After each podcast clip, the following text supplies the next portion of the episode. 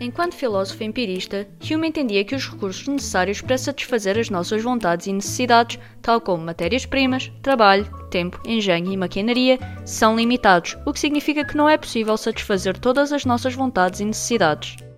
Hume também observou que a nossa preocupação pelas outras pessoas é também limitada.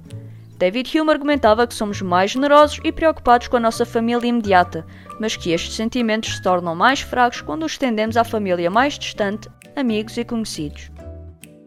Segundo Hume, a nossa preocupação com os outros não é de todo inexistente quando pensamos em toda a humanidade, maior parte da qual não conhecemos nem interagimos com ela.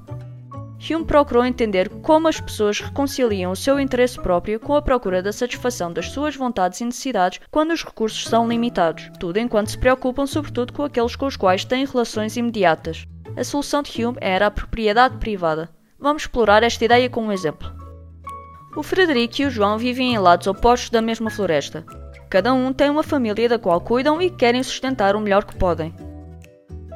O Frederico quer cortar as árvores da floresta e construir uma quinta. O João quer manter as árvores e extrair xarope de ácer das mesmas.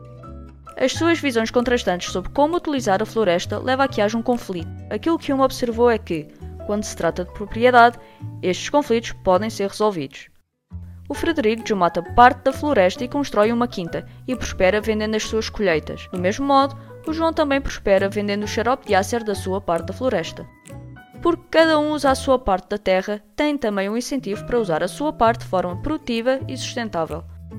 O Frederico e o João não só evitam entrar em conflito, mas também trocam os seus produtos entre si e, efetuando estas trocas, criam uma relação que leva a uma sociedade mais civilizada e próspera.